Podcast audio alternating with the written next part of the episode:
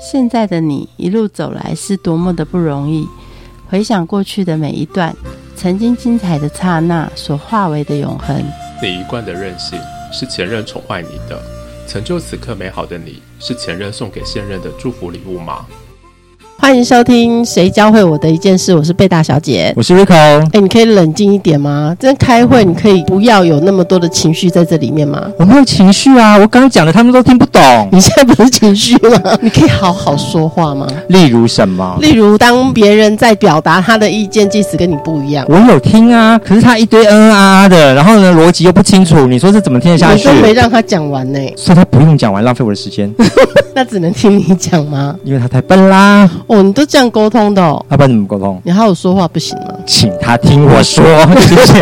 哎，谁能够教你怎么好好说话？啊有什么大师可以教人家说话？国际认证的引导师。引导师引导什么啊？引导他讲话，不要嗯嗯啊，不要那个那个，是不是？那是引导你呀，引导你好好讲话啦，引导你好好的怎么跟人家对话。哦，好，我们来了解一下。我们欢迎潮邦文教基金会执行长暨核心引导师吴知信 Jory 来跟大家分享怎么好好说话。Jory 老师好，在你刚刚看到那个会议上，是我的问题多还是小贝的问题多？引导师要做什么样的工作呢？大家好，你这个提问我觉得蛮有趣的。那事实上，有的时候在会议里头，这样的行为可能会看到，但是我通常的解读会是说，因为对这个议题真的是有他的热忱、有关心、有看法，所以会很想要表达。那当然难免就会起一些，因为每个人的沟通风格不一样，可能就会起一些争执，或者是感觉到啊，接下来怎么办的那种僵持的现象。果然是引导师，你聊我哦，是吗？你确定吗？是人家喽？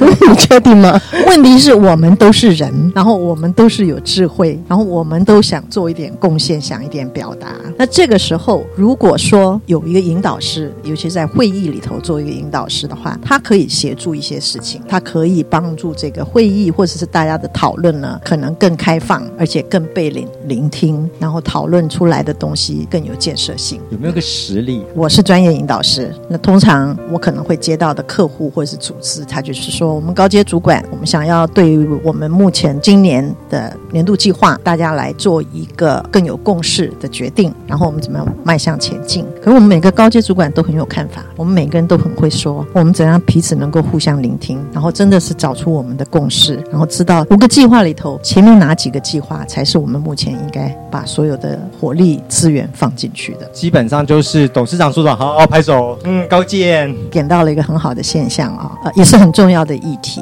会请引导师来引导一个决策或者一个行动方案。通常这样的组织，它有几个基本的前提假设，就是他相信团体的智慧会远高于一个人的智慧，所以他的一些决策或者他讨论的出来的结果，他是希望是由下而上的，由团体共同来做的，所以我们叫做参与式的决策。那像那种一言堂或者是董事长说了就算了，然后下面去执行的这种单位，他可能就不会来找我们了。不过大家现在也知道了，现在很多的议题，比方你说 COVID nineteen 之后，组织要怎么样再重新赶快在最短的时间内达标啦等等，这些很复杂的议题，大概都不是一个人就有答案的。他们都会知道怎么跨部门合作，或者甚至于跨产业合作。那这种大概真的是需要团队共同来想。其实就连掌舵的执行长他也很紧张嘛，他不知道他做的这样的决策到底是对还不对，开错了船可能就触礁了。那这时候就需要共同的智慧。这是比较大的会议，那小到 lay off 的会议也需要引导师吗？嗯，一个会议哦，它看起来好像是发生的是在现场讨论，其实它有很多的前置作业。那所谓的前置作业，就是说，比方说，如果你刚刚讲说一个 lay off 的会议，一定有一个需求方嘛，就是客户。我们通常讲 sponsor，我们会需要去了解他说，那你这个会议真正的目的是什么？我需不需要？那如果是这样的话，你不会是用引导式的会议啊？为什么就不能直接的传达命令呢？或者是是人资来负责的？或者是因为引导之后才发现公司可能误会大了？那也就是说，你要先前是我还没有这个 plan 的结果，我没有一个答案。如果已经有答案的话，就不能够假借引导之名，请大家来说说，然后最后说啊，我已经决定要这样做，而这个决定是他其实早就决定。这个是通常我们做引导师在接到客户说，哎，我希望有一个会议引导，或什么引导的时候，我们通常要去澄清，要去非常清楚，结果是开放的，目的可以清楚，可是结果是开放的。不能借由引导的手段来达到他自己传达他要的最终目的。不能先 say 好结果。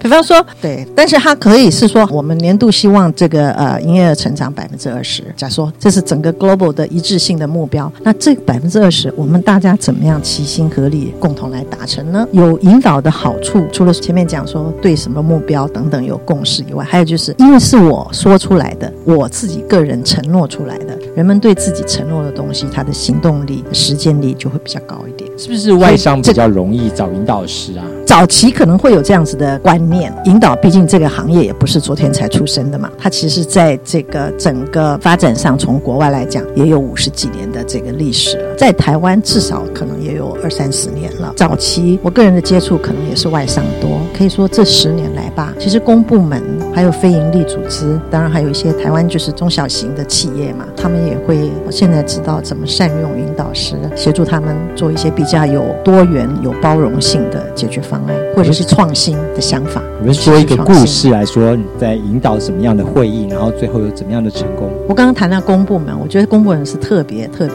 那我就谈新北市卫生局的这个案子。大家可能知道，我们现在人口老化的现象是二零二五年台湾就变成超高龄社会嘛？那只要有人口老化，大概就有某个百分比是失智的现象。在中国，在台湾的这个习俗里头，失智长者，我们怎么样让他们觉得可以安心立命？还有对于家属来讲，不是太大的负担？有没有一个好的模式？所谓的失智的友善的一个模式？那么新北市卫生局，新北市的老人人口好像是最高的，然后失智人口好像也是最高的。所以新北市市政府啊，尤其是卫生局这边就蛮忧心这件事情，也想要参考一些国外的做法。大家可能知道，就是荷兰有所谓的失智村，所以他们开始也是在想说，是不是仿效这个方式？那后来发现说，我们其实台湾的这个人人情、人情味、互相照顾的这种风俗，都是在社区发生为主，所以可能自己可以有自己的典范、自己的创新模式。可是卫生局呢，他自己很清楚的是说，在这一方面，他们并没有一个既定的模式啊，自己可能对这个议题也有一点不是那么专，呃，算是专家啊，所以他就采取了一个想要向外，所谓外就是跟这个失智这个议题有关的利益相关者来学习，采取了一个学习者的心态，那就请了草邦基金会的引导师一起来讨论，说可以用什么样的引导的方式。那负责专案的这些专员也很信任我们引导师的一些提议，所以我们就用了开放空间会议的方式。它是一个真的是把全系统，所谓全系统就是利益相关者，比方说我们刚刚我们讲失智的话，那一定有医疗嘛，一定有患者家属。那如果是社区的话，有社区的里长啊，社区的商家呀，还有什么守卫啊等等，哈，相关医疗啊等等这些人，通通请到这个空间来或这个时间来共同讨论。讨论了一天，后续产生出来很好的行动计划。很重要的就是新北市卫生局的专员们，他真的把这些行动计划都看进去了、听进去了，然后去想出怎么样去做执行。所以他后续就产生出很好的方案。四年下来呢，我们也看到真的新北市的失智友善社区啊，也得到康健杂志的评比。意外的是，政府怎么会有这么新的概念？他们那些高考的拢员们还知道要找后面这些引导师，而不是只会发公文去问上级有没有命令，有没有什么政策可以抄，或者是国外有没有什么指导的规则。我觉得这里头有一个非常重要的关键人物。的确啦，因为这个公家机关他是想要服务人民，但是也是也要有一定的把握嘛，对不对？朝王跟这个公部门的因缘起自于冯燕老师。冯燕老师他在大概二零一五一六年的时候是政委，那么他特别负责的都是一些社会福利、社会创新的这些专案。当初对于高龄社会政策的白皮书的时候，他也看到了引导的力量。他本身是学社会学的嘛，在不同的场合里头体验到，他也看到引导学的力量，所以他就开始用。那其他的部门，因为这是跨部会的会议，看到了啊，也见证到了这后续产生出来的这些方案，所以大概就比较放心。看了这么多，也主持这么多的领导会议，真正的结论被用在执行方面的，大概有几成呢？还是大家说归说，最后其实散会就散会了？你要回归到这个会议的目的性。如果刚开始的会议，他的确是很重视事后产出来的行动方案，这个主事者就是回去，他真的就会去把它规划出他们适合的，好在那个时间点上资源可以足够的情况之下去执行。如果有的啊、像是用引导式的学习，它的学习目的是大家互相认识，产生对我们目前组织一个了解，这种。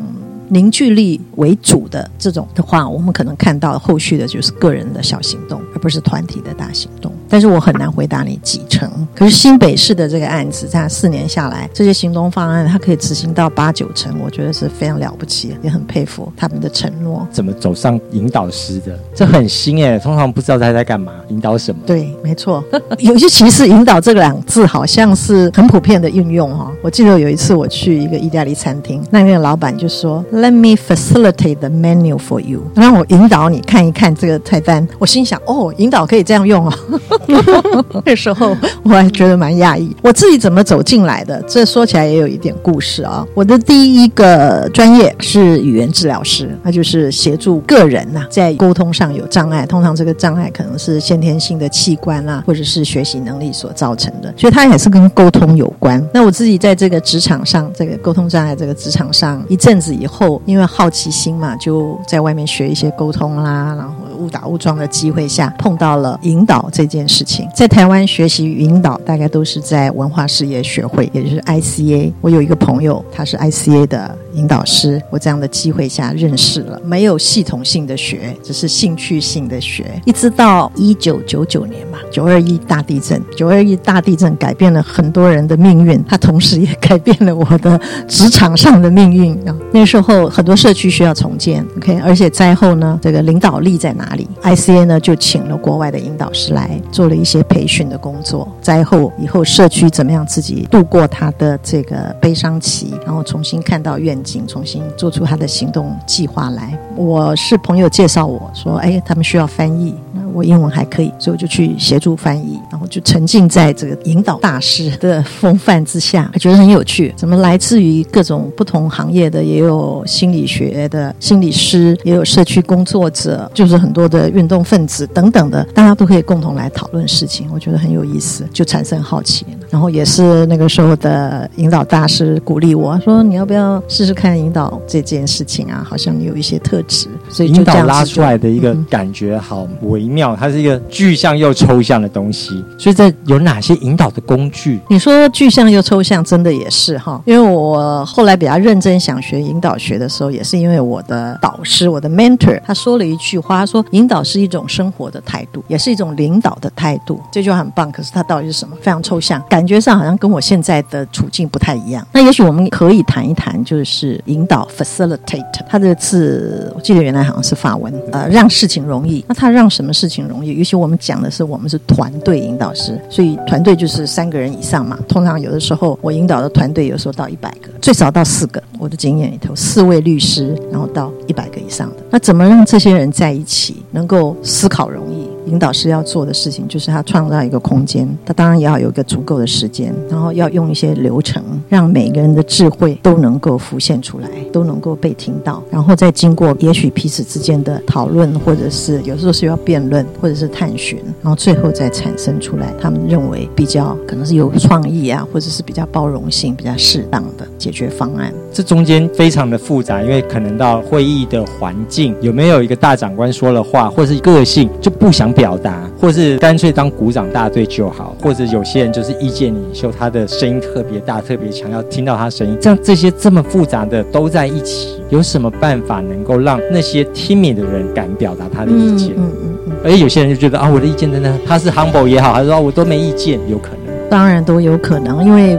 反正人的风格都很不一样嘛。对不对？我们在工作坊，我通常称工作坊哈，它因为它不是上课嘛，哈，它其实也不是论坛，所以我们就说 workshop，因为是这些参与者真的是要卷起袖子来，脑袋打开来，大家共同来工作的。通常在这个工作坊开始的时候，我们会有一些所建议所谓的参与原则，就是我们如何参与，可以让我们在这个有限的今天的时间或两天的时间内得到最有建设性的结果。那这里当然就会包括，就是我怎么样的尊重的聆听。这个聆听不只是听别人不同的意见啊，像刚开始我们就说啊，我的意见、你的意见、别人的意见，还要聆听我自己的声音。如果我有意见的时候，然后我知道了，我有这个想法，我们也会鼓励大家勇敢的提问。如果听到了个议题不太一样，然后想法见解不太一样，我保持个好奇心，同时我勇敢用好奇心的方式来提问。然后当然我们会觉得说是要分享就是贡献，所以我有想法的时候尽量鼓励。还常常用到就是请大家随时准备迎接惊喜，因为就是我们对这个议题我们都还没有一个答案，而且它也不是标准答案，所以随时在那个 moment，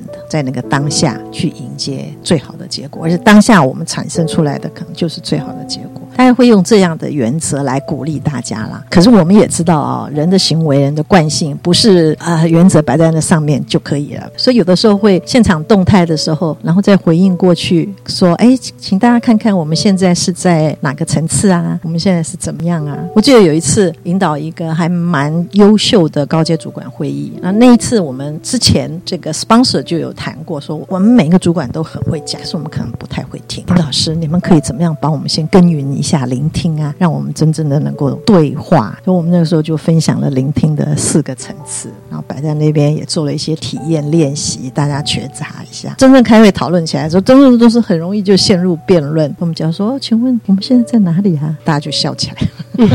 所以引导师要真的在整个会场上要观察细微，每个人的动作表情。嗯我知道引导有一个原则叫做浮现假设，哦那是什么？那是浮现别人的假设还是自己的假设？这样说都很对，我也要浮现出我的假设，然后我同时就是也要去稍微了解一下别人的假设。用那个例子，像你刚刚讲说，有人开会就比较 timid，特别比较害羞，都不太发言。我可能我的假设就说，嗯，这人不关心这个题目啊，就是说我心里就有判断了，哦，他不关心这个题目，那也许我下次开会就不找他了，这个很可能啊。可是呢，他心里可能想的是，他也不是害羞哦，可能心里想是说，等一下如果发言了，这事不就落在我身上了吗？那我就不讲话。各自有各自的假设，而那个假设就变成我的 reality 的事实了。所以我能不能够在那个当下的时候问问看？哎，我们现在请还没有发言的，请发言，说说看你的想法。那每个想法都是对的的啦，哈、他常常假设说我没在听，听不懂。你自己说了没有？没有啊，所以这时候你可以怎么做呢？可能就是可以问问看嘛。同事让，我看哎奇怪，我们一起回去开会的时候，为什么他第一个是没有看我们的 sponsor，第二个好像就只要看他自己的 notebook，这是怎么回事呢？我心里也是很多 OS 啦。事后就问了一下，哦，原来他在考量的是，呃如果他一直在看另外一个发言的这个发言的人会不会感觉到有压力，所以他觉得他是在创造一个空间让别人来发言。可是对我来看起来是觉得，哎，那你没有参与啊？对啊，有时候他会说没事，烦，明明就是脸上有事。当然要有一个安全感才能够讲了哈。那这个跟时间也很关系啦，跟你在什么时候去问这些事情也很有关系。哇，超级复杂。请问引导师需要耐心的人才能，对不对？这个我们也常常在问。后来我们就把它所谓的我们就是国际引导者协会啊，就不再去做人格特质这样的的分析了，因为你有时候是真的是要有感性跟理性。我们 facilitation 常常讲是 the art and science of facilitation。所谓 science 就是刚刚我们提到要有流程，要有工具，但是那个 art 就是对人性的团体的动态啊那些了解啦，哦，那个尊重、聆听这些东西。所以我们后来就比较不讲特质。当然，你基本上你要对人的工作有兴趣啦，然后要尊重这个团队智慧啊，这些基本的核心价值的假设是要存在的。我们就比较会在强调说，他的能力、核心能力要有哪些核心能力，才能够做一个称职的团队引导师。那这样子的话，变不同的形态的会议，可能是需要不同的引导师才能敲开他们想讲话的砖喽。也不是引导师，他对于内容来讲是完全不是内容的专家。所以内容的意思，就像我们刚刚讲说失智症，我进去做引导做两天三天，我也不知道失智症什么样是最好的答案，或者是说现在很多组织在讲数位转型，我也不知道数位转型什么是最好的答案。所以内容我们不是专家，但是在流程上我们必须是专家。因为回到你的议题，你说那因为不同会议他讨论的议题不一样，可是他总是最后想要出来的结果，我们必须去了解。因此，跟客户要有个很好的合作关系，就变成是非常重要的能力。你根据这样子的客户的需求去做规划，适当的流程，这也是一个能力。再来另外一个核心能力就是说，那我能不能够维系一个参与的空间？可能是一对一在跟客户做需求探访的时候，可能是现场五十个人或者十个人做会议引导的时候，我都要能够去维系那个参与的空间。那参与的空间就是你刚刚您讲到，说我有意见，他有意见，如果我们吵起来有冲突的时候，我们那个时候怎么办？第四个能力其实就是真正的展现，是不是能够实际的真的把团队带到他想要的结果？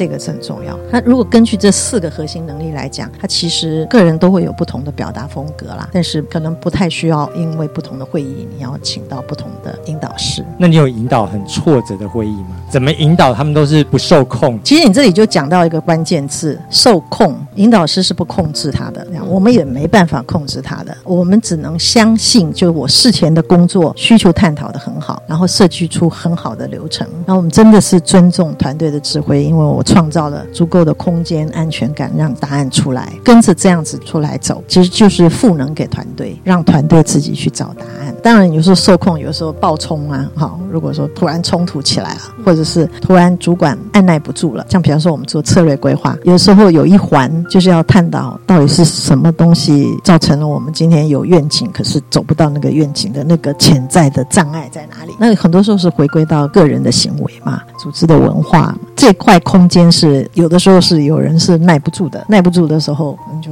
怎么办？我也曾经碰过，就有的主管会觉得，好，我们这个 这个不用讨论，我们讨论行动。对啊，那我们直接跳下去，就直接让他跳下去吗？我们可能就会暂停，然后跟主管谈一谈，说为什么这块是很重要的。那最后可能还是他的选择，他的选择觉得说不用，我们就直接去做行动计划。好玩的是，这个是很久以前的啦，哈。那个案子的时候，最后反思的时候，反倒是参与者说，我觉得我们前面那个没有挖得很深，所以我们行动出来的好像就是我们。我们一般都想过的，有的时候会是这样。那这个话听在心里，大家就知道什么意思嘛。当个引导师需要哪些认证？就因为引导这一门专业，它并没有一个哪一个学院，说像什么新闻系或者是什么系这样子的养成，有系统性的养成。所以我们从事引导的人，他可能来自于社工背景，像我是医疗背景、管理学背景都没有关系，因为有很多工具你都可以学，你可以去服务不同的组织。如果你想要去认证。来去证明说啊，其实我真的就是符合这些核心价值的话，有一个国际引导者协会的认证可以去 apply。那这个认证也有些人他认为说，我最好的认证来自于客户，我客户不断的回来请我协助他，那我觉得这个就够。对我来讲，我当初会走认证的这条路，就是因为它是我第二专业，我也是想借这个机会考验一下自己吧，检验一下自己。那几年下来，我也很荣幸的变成可以是成为一个评审。所以他不是需要像医生一样有执照才能执业，不一定，整个市场上的专业度就变得参差不齐。你客户就是你最好的评估。引导师在引导会议时，我们应该注意哪些事情？我们刚刚有谈到说，很多事情是前置作业，所以前置作业一定是要好好的规划，然后了解需求，好好的规划。那么在那个引导的那个现场来那引导是自己本身的我们说状态好了，就他的 being 就非常重要。也就是说，他那个状态是要非常的中立，因为我们不是内容专家嘛，们是流程专家，因为我们怎么样去尊重团队的智慧，我不能偏 A 或偏 B，所以我的自己的状态。是非常中立的，那个中立要中立到好像自己是一个透明的。我不能说我听到 A 的想法，嗯，觉得不错，我就嗯嘴巴一笑，然后听到 B 的想法就眉头一皱，这个就已经有批判的个性了。中立是很重要，同时不断的在注意这个团队的状态，也就是说，是不是有些人就特别不发言啦，有些人就没有办法参与啦，或者有有些人太主导性啦。我们常常讲，在团队里头说你会看到有反对者嘛，也有人就是在旁边观察的而已啊。那有的人就会哎很。呼应别人，有人可能就会比较主动的发言。那我们是不是去注意一下，让他稍微能够平衡一下？最重最重要就是让赋能团队啦，让团队自己能够产生出他们所要的结果，就这个是很重要。还有随时保持一个弹性，意思是说，虽然我事前有一些工具啊、流程的规划，可能到了现场发现，哎，团队讨论的东西超出我们原来预计的，那我们就要随时要去调整，或者是发现说，哎，团队在讨论这个啊目前所的处境的时候，他他要花的时间特别多，我们是不是就要尊重他们的需要，然后在后面做一些调整？可是中立是一个非常重要，中立跟啊随时要做啊应变，这是很重要。刚刚有谈到担任评审。最近在担任哪些评审？评审就是 assessor，这个国际引导者协会，它也有一个评审，就是评审引导的影响力。也就是说，我们怎么利用引导，有规划性的引导，促进了一个组织的改变。那个可能是它的营业额增加，或者是可能是它的这个员工的离职率降低了，或者是怎么它整个营业策略都改变了等等。有这个，所以我今年很荣幸的也参与了这样子的评审。我觉得评审工作对我是个学习，真的可以看到很多经典的好。案子，那这是国际嘛？哈，那在台湾的话呢，我们朝邦基金会自己会推动一个对话影响力，在去年就开始，也是一样，就想让一般人多去了解，说透过有规划，然后有工具式的引导的对话，它其实可以再产生出一些看得见的影响力。那个看得见的影响力，就可能说本来是两个对立的组织，后来怎么样慢慢变合作，或者是像我们刚刚讲的新北市卫生局这样子的案子。怎么样广纳多元利益相关者的意见，产生出好的策略结果？所以今年目前一开始也在忙的就是对话影响力的这个评审啊，预计是十二月的第一个礼拜六，应该可以跟大家分享今年有哪些佳作。引导可以放在公司行号里面的会议啊，或是刚刚听到公部门的，可以对家人引导吗？他好像有点心理智商师的感觉，整个家族在过年的时候，你知道那个多可怕？你讲心理智商师，我我会笑哈，就是因为有时候我跟人家谈谈我这个专业事，他说那不就是心理智商师吗？我想。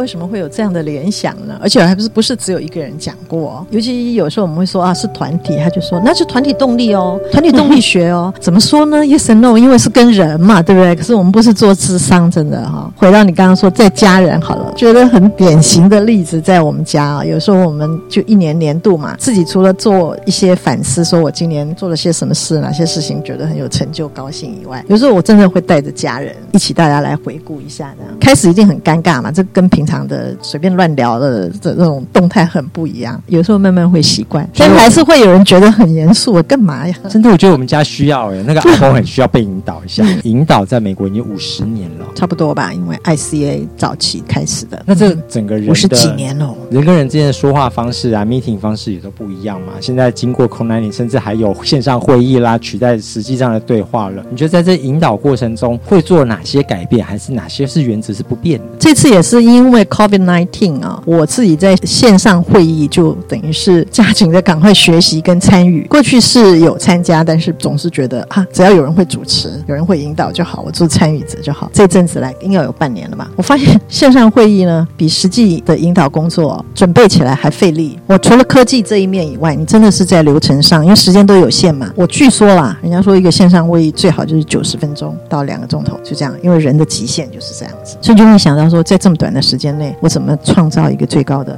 参与？你都看不到他们，这你说对了，就是因为看不到，所以我不知道人家的反应怎么样。会有一些其他层面要去 concern 的，可是他同样的又创造了很多我们以前做不到的。就是你可以在两个小时跟国际连线啊，参与者很丰富啊，很多元化啊，而且参与者还可以透过那个聊天的 chat box，他彼此随时听到东西，他就可以反映他的想法，就同步进行的东西可以很多，他就挑战了我们的专注力，觉得也挑战了引导师他能不能。够把这个时间做的分配好。如果太多都只是单方面的分享，那就回到这种好像教学式的。我怎么样设计利用不同的工具，让小组可以讨论，让团队可以有一个互相学习？我觉得这是蛮重要的。我自己有一个亲身经验啊，有一次呢，我就参加了一个线上的桌游，我们在带一个 SDGs 的桌游嘛，它那个桌游是实体版的，想改成线上版，我就参加，想要去学习，就我发现哇。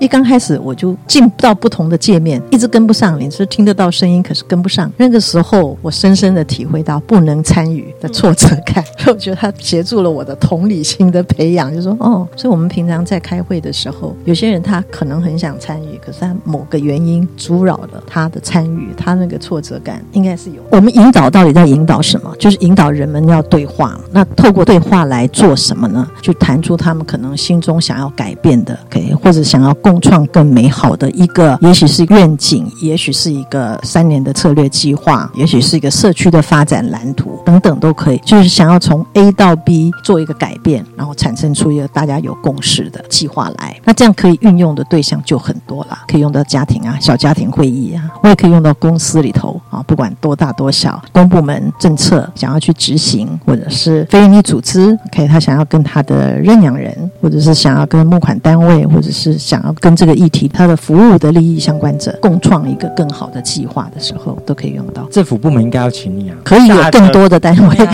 这么多的大政策需要。不过我们也认识到，公共事务真的是的确是有很多的步骤跟很多需要考虑的地方了。我们当然希望能够尽一份力。最后，这引导师教会你什么一件事？哦，教会我很多事哎，我就在那边回想啊，我觉得呃，希望前面讲过，我我我原先是在医疗，所以是语言治疗，他是一个专家导向的，所以我必须告诉或者是患者，然教导他怎么样去改善。当我变成引导师的时候，我其实就变成比较是学习者的心态，然后是从旁协助，还是一个专业人士啊。引导是一个专业，也是一个哲学，当然也是一个技巧，还是一个专业人士，可是就很不一样。然后他协助我的，就是因为我不是这个内容的。专家，所以我要多探寻、多询问。那在生活里头，我觉得也提醒了我，每个人都有智慧，我可以多探寻，多好奇，去了解、了解一些事情。我觉得这个是蛮重要。他对我的生活的态度哦，是有一些改变。有人觉得引导是一个比较乐观的哈，我个人也是相信了啊，就是团队智慧出来的都是比一个人产生出来的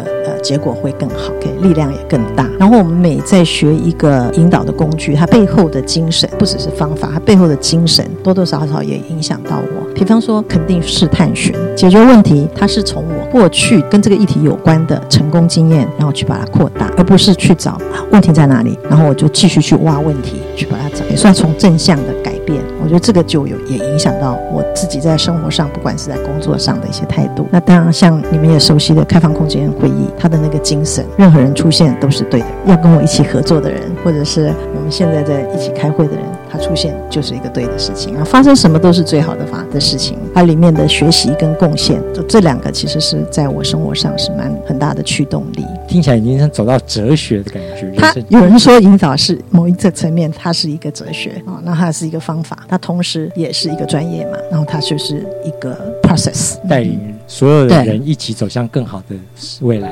对对，那你提到的所有人，这也是引导给我的另外一个影响，因为引导强调。的就是合作协作，就是觉得啊，有这个合作跟协作，好像我们就比较有力量可以去改变，而且一起来的人都是对这个议题是有热情的、有承诺的，改变就比较可能发生。那这个就呼应了那个人类学家 Margaret Mead，就是说，我们不要小看这小撮有承诺的人，很多改变其实就是从他们开始的。谢谢，谢谢。节目的最后，一起来听石清如作曲。如果明天就是下一生，我们下次见，拜拜。